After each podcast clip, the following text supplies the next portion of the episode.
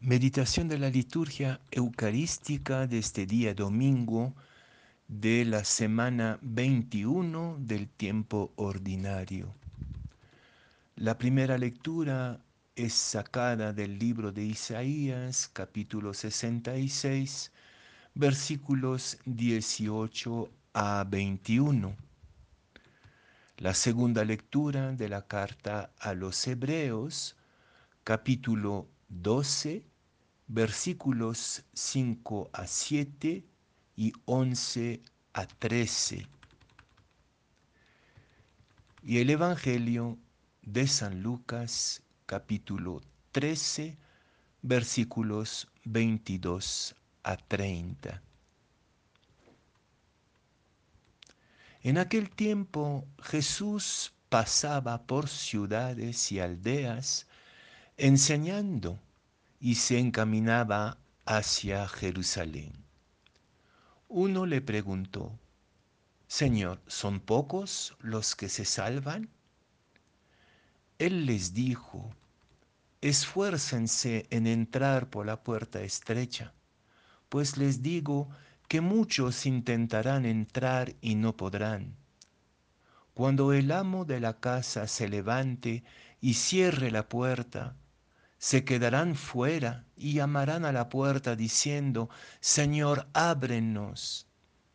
Pero él les dirá, no sé quiénes son. Entonces comenzarán a decir, hemos comido y bebido contigo, y tú has enseñado en nuestras plazas. Pero él les dirá, no sé de dónde son, aléjense de mí todos los que obran la iniquidad. Ahí será el llanto y el rechinar de dientes, cuando vean a Abraham, a Isaac y a Jacob y a todos los profetas en el reino de Dios, pero ustedes se vean arrojados fuera. Y vendrán de oriente y occidente, del norte y del sur, y se sentarán a la mesa en el reino de Dios. Miren, hay últimos que serán primeros y primeros que serán últimos.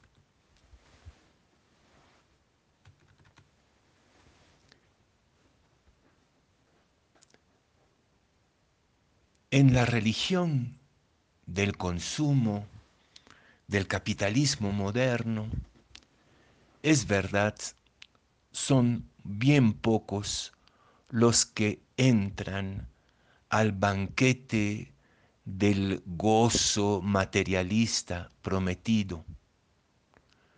Continentes enteros, grandes mayorías, están excluidas del festín que solo unos pocos están disfrutando.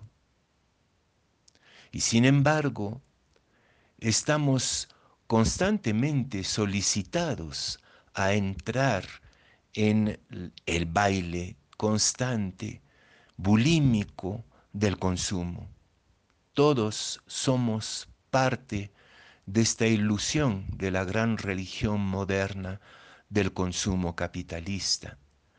Estamos invitados a consumir y consumir a través de la propaganda, de los algoritmos, de los cookies. Estamos constantemente solicitados, sabiendo, sin embargo, que las grandes mayorías van a ser excluidas. Estamos incluso en un tiempo en que la exclusión es la regla.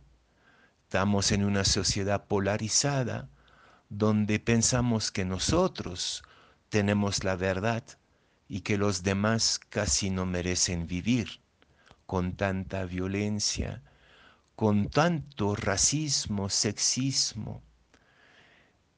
Podemos decir que no solamente las mayorías se quedan fuera, sino que además se desarrolla cada vez, cada vez más una ideología y una práctica de la exclusión de las mayorías.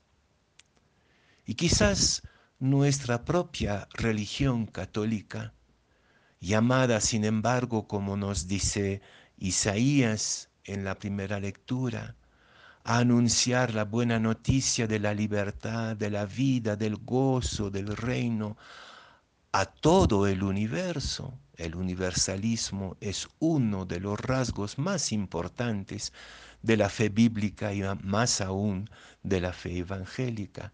Incluso nosotros, testigos de esta religión universalista, estamos constantemente tentados por la exclusión, por las jerarquías, por los privilegios. Hay como una tentación permanente de gnosticismo entre nosotros. Decir que hay algunos que por haber subido en la escala del conocimiento, eh, son gente que se salvan y los que están en la oscuridad de la ignorancia continúan caminando sin rumbo. Tomo un pequeño ejemplo. La traducción poco acertada, creo yo, de las palabras de Jesús en la última cena cuando se dice en castellano, en otros, otros idiomas la traducción es mejor, pero en castellano ahora se dice que derramó su sangre por muchos. Y evidentemente que espontáneamente cuando decimos mucho, quiere decir que hay un límite a la salvación, al don de la vida y del amor de Cristo.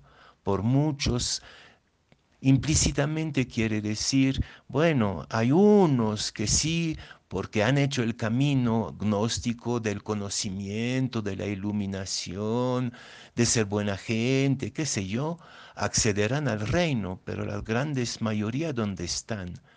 La verdad que en hebreo y en griego la traducción no es así limitativa, sino indefinido, para una cantidad indefinida, ilimitada.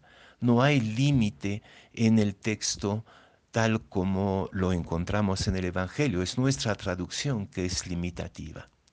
Entonces, eh, hasta nosotros caemos en la trampa de hacer la diferencia y de poner fronteras entre los que sí pueden entrar y los que no pueden entrar. Con estas actitudes espontáneas del ser humano, de excluir y de ponerse aparte de los demás, tendríamos que preguntarnos hoy día entonces qué significa ser salvado. Me acuerdo de toda una discusión, conversación con unos amigos que me preguntaban, pero ¿qué es esto de la salvación? ¿De qué tenemos que salvarnos? No se trata de salvarnos de un incendio, de salvarnos de una pandemia, de salvarnos de una revolución. Pues, y, y pensamos espontáneamente que esto es la iniciativa de Dios que nos viene a sacar por el pellejo y en último momento, unos segundos antes de morir, nos va a guardar, nos va a liberar de estas amenazas y peligros. ¿Y si la salvación fuera totalmente otra cosa? Dios nos llama a todos y a todas, universalmente, todas las naciones, a ser plenamente felices, a ser plenamente testigos de la vida en nosotros. La invitación de Dios es para todos. Yo vine, dice Jesús, no para condenar, no para excluir, sino para que tengan vida y vida en plenitud. Es eso la salvación. Y eso es absolutamente para todos. Incluso podríamos incluir eh, la naturaleza entera, los animales, las plantas, el cosmos entero Dios quiere y desea que estemos todos felices juntos y que vivamos en plenitud. Y no solamente lo desea, sino que nos ha dado la capacidad de ser plenamente felices, ser hijos de Dios, como dice San Juan. No hay nadie que no haya recibido esta capacidad, aun si no todos tienen la misma inteligencia, no todos tienen la misma oportunidad, pero todos dentro de nosotros tenemos esta energía de salvación, este es decir, esta capacidad de Dios, capacidad de ser feliz. Entonces nadie, nadie, nadie está excluido de parte de Dios de la mesa del reino. Pero entonces, ¿qué significa esta puerta estrecha? Ah, ahí está el tema. No es así nomás.